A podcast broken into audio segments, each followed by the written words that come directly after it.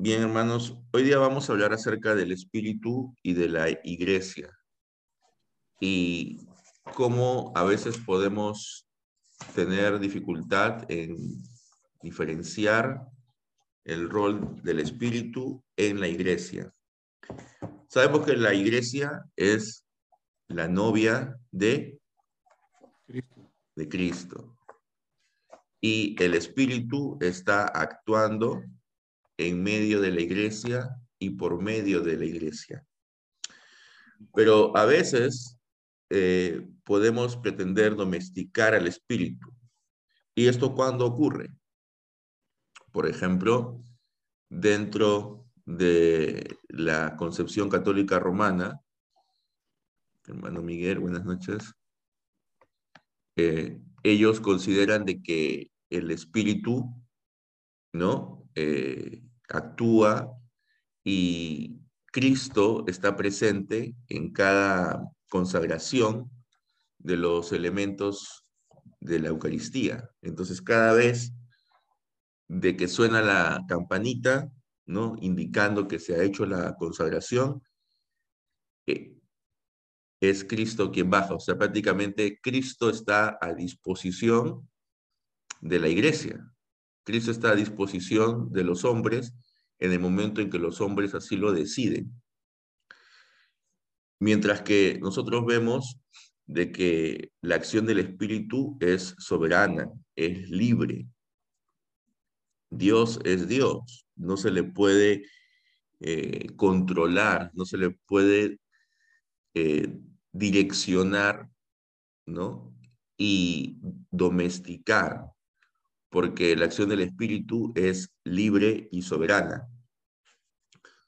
Es cierto que el Espíritu utiliza ciertos canales, ciertos vehículos, y justamente uno de ellos es el de la cena, pero eso no significa de que vamos a pretender de que el Espíritu sí o sí tiene que actuar como nosotros querramos. A veces eh, nosotros pensamos de que si seguimos una serie de pasos, entonces tiene que darse lo que nosotros queremos, ¿no?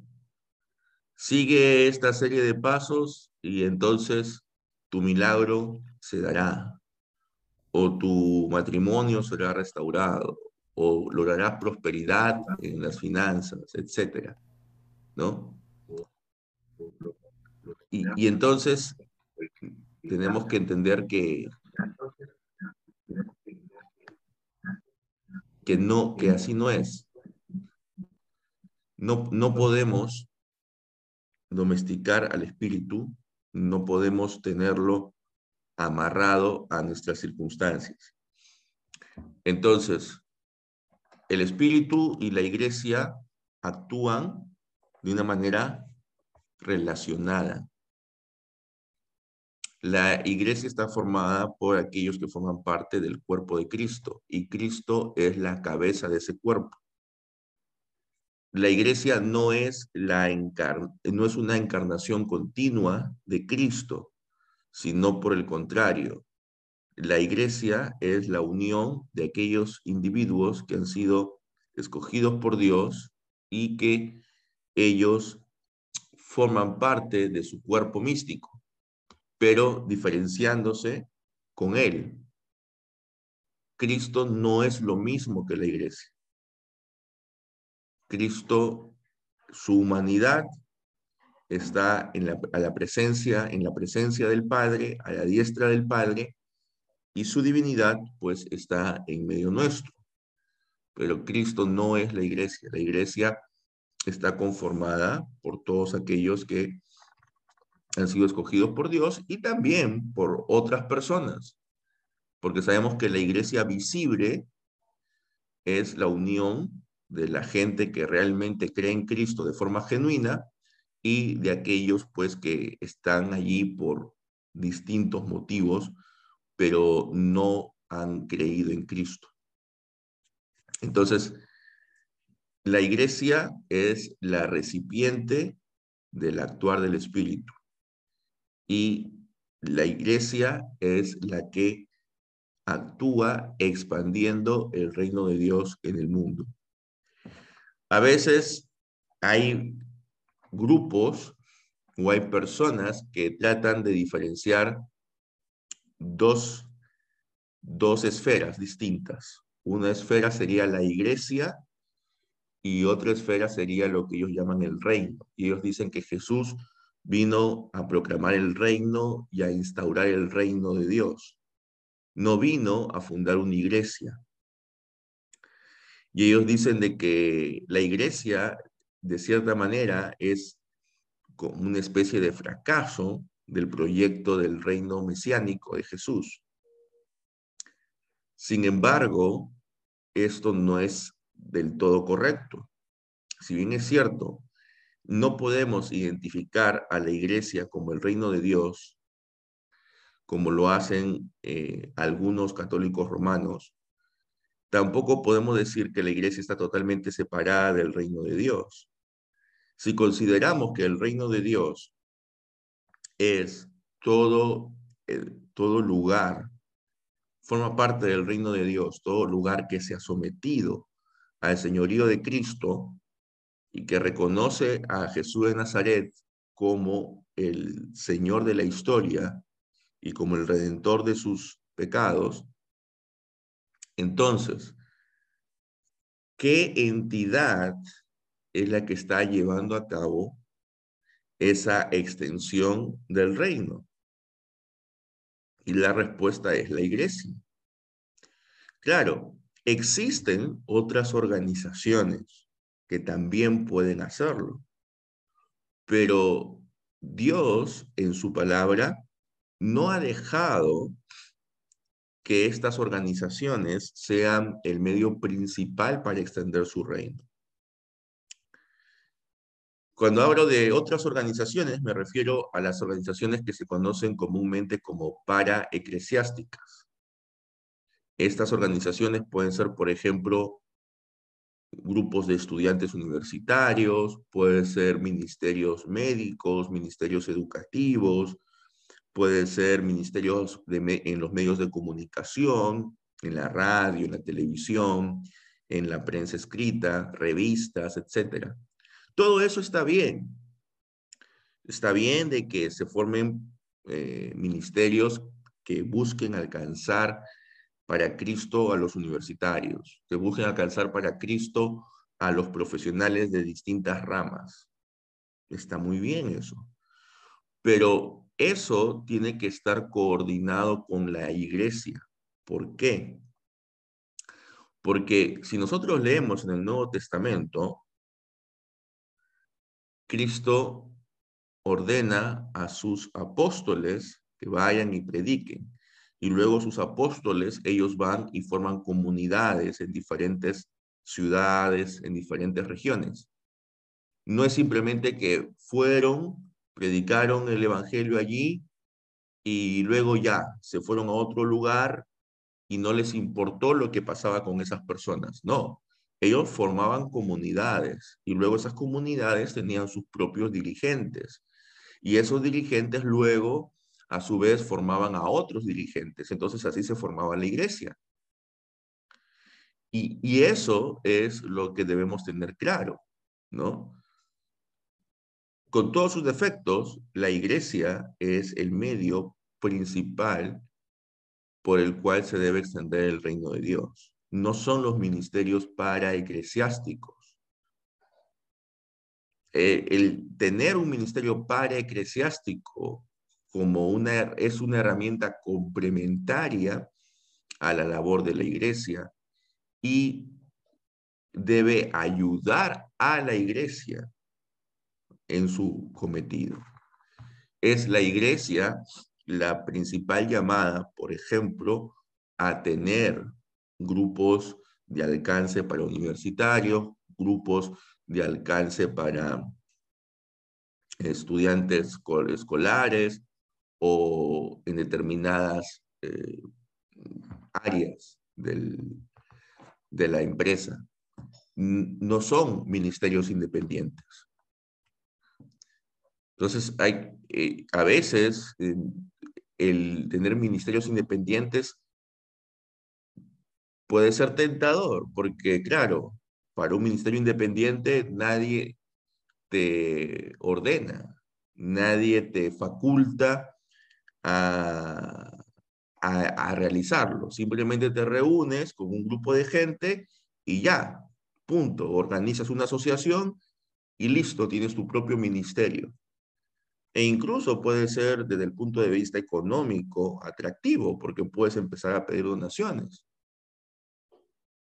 Pero la pregunta es, ¿hasta qué punto es correcto el, el empezar a crear este tipo de ministerios que hasta cierto momento, que hasta cierto punto no tienen una eficacia en extender el reino de Dios de manera eh, sostenible en el tiempo, ¿no? Porque no es simplemente ir y ir predicar a la gente en la universidad, por ejemplo, y luego de repente hacer un discipulado básico con ellos y listo, ¿no? Y decir, bueno, ahora ya ustedes vayan a la iglesia que mejor crean conveniente, a la que quede más cerca de su casa o donde se sientan mejor y punto. Y ya aquí acabó nuestra participación. Esto hasta cierto punto, el, este, ese tipo de ministerios no, no engrandecen el reino de Dios, porque un, dejan a las personas que han sido evangelizadas y discipuladas en, a veces en el aire y no saben, ¿no? Para dónde ir. Y a veces, lamentablemente, pueden ser captadas, pues, por personas que realmente no enseñan una doctrina sana. Entonces, ministerios para-eclesiásticos son complementarios a la iglesia y deben ayudar a las iglesias. Buenas noches, hermana Lidia. Entonces, el reino no es antagónico a la iglesia, sino son dos instancias complementarias y ambas están influenciadas por el Espíritu Santo. Ahora tenemos que ver que la iglesia, de qué manera nosotros como iglesia podemos esperar que el Espíritu actúe. A veces em, podemos pensar de que para que el Espíritu actúe necesitamos de alguna manera tener una especie de atmósfera apropiada, ¿no? Sin embargo, el Espíritu actúa, como hemos analizado en la lección anterior, a través de los medios de gracia. ¿Cuáles son los medios de gracia? La palabra predicada y los sacramentos, ¿no? En especial en la Cena del Señor. No es necesario, ¿no? Tener toda una logística para eh, hacer que el Espíritu actúe y pensar que de esa manera el espíritu va a actuar, porque estaríamos cayendo de cierta manera en lo mismo del catolicismo, que piensa que de todas maneras el sacramento va a surtir efecto, ¿no? Eh, y, y en el otro lado hay algunos que piensan que, bueno, si yo pongo cierto tipo de música, si decoro de cierta forma local, si hago ciertas cosas, entonces el espíritu va a actuar de una manera más eficiente en las personas. Se va, a haber un mayor mover del espíritu. Y eso no es así porque estamos tratando de condicionar el accionar del espíritu. Nosotros lo que podemos hacer es predicar y el espíritu convencer, de acuerdo a su soberana libertad, convencerá a quien tenga que convencer. Nosotros no, necesitamos manipular las emociones de las personas, porque eso ya no sería el acuerdo del espíritu. Ahora, el espíritu tenemos que entender de que no es algo que está, que nace en nuestro interior. tampoco es algo espontáneo, sino es algo que está mediado por medio justamente de la labor de los oficiales de la iglesia. El espíritu, cuando se habla del espíritu en la palabra de Dios, siempre se habla del espíritu del Padre, del espíritu del Hijo. Entonces hay que entender que el espíritu actúa siempre en función con las demás personas de la Trinidad. Y el espíritu proyecta a, a, quien el espíritu proclama, es a, a Cristo, ¿verdad? El espíritu no hace en sí mismo, no hace énfasis ni alarde. Entonces, eso también tenemos que eh, entender. Por último, hermanos, tenemos que entender de que, si bien es cierto, en el reino futuro, en el reino consumado, eh, esto abarca más de la iglesia, pero es, es básicamente la iglesia la que va a formar parte de ese reino consumado del final de los tiempos. No es que la iglesia es algo temporal nomás, es algo por esta época y que luego va, va, va a cederle el paso a una realidad mejor. No. La iglesia va a continuar existiendo por la eternidad. Y la iglesia lo que va a hacer es simplemente ampliarse, ¿no? Ampliar sus horizontes la iglesia y la iglesia será cada vez más visible. Tampoco debemos tener una contradicción entre la iglesia visible y la invisible, como si la iglesia que importara es la invisible. ¿No? ¿Cuál es la iglesia invisible? Según nuestras confesiones, es la reunión de todos los escogidos, de todos los hijos de Dios.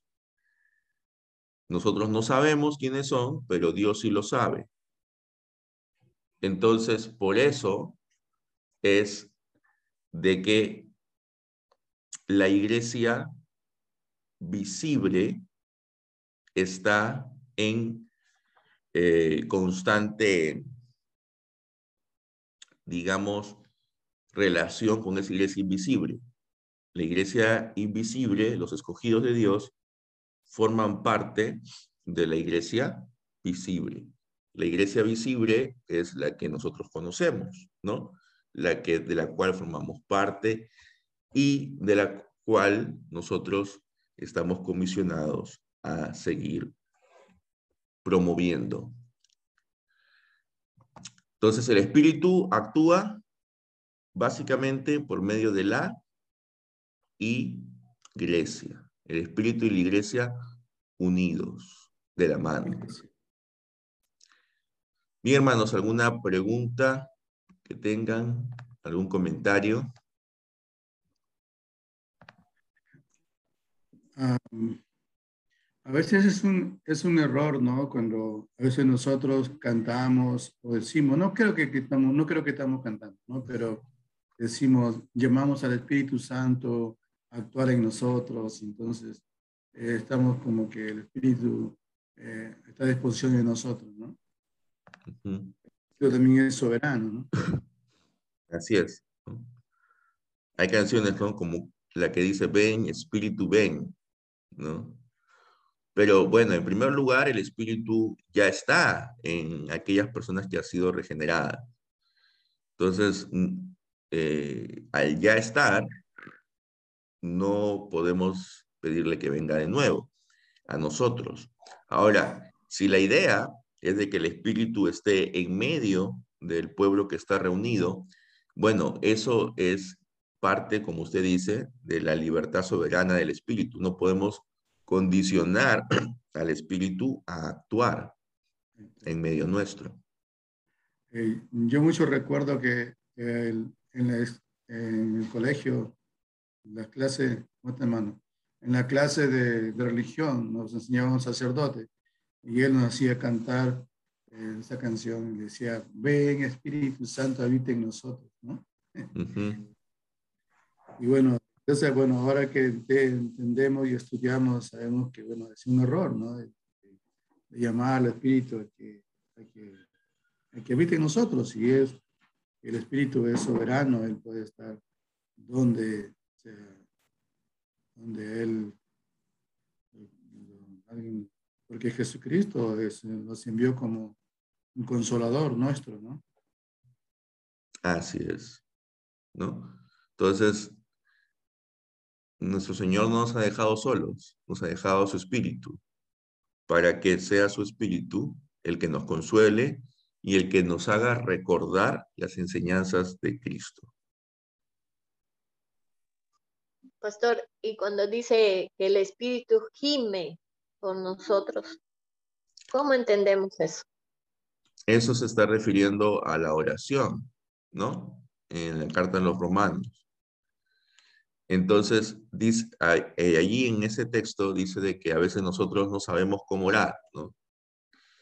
Pero que no deberíamos preocuparnos, porque a pesar de que nuestra oración no sea la más correcta, el espíritu que está dentro nuestro va a canalizar esa oración y va a hacer que esa oración llegue delante de Dios. Entonces, oremos nada más, ¿no? Hay personas que dicen, yo no, yo no oro porque yo no sé orar, yo no sé qué decir. Eh, yo no sé si lo que yo digo de repente le agrada a Dios o no pero bueno, todos somos pecadores y todos podemos tener limitaciones al momento de orar.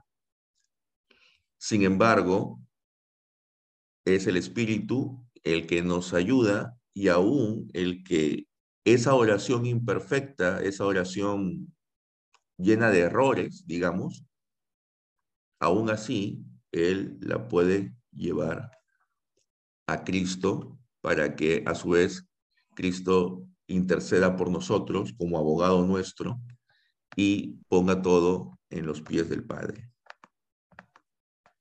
Eh, realmente nuestras oraciones son, llevadas a través del, del, Hijo y es el Padre quien nos ve a través de Él. El Padre nos, nos, ve a través de Jesucristo, porque si no, nos, nosotros no, no somos nada, o sea, para que el Señor nos vea directamente, sino es a través de Jesucristo.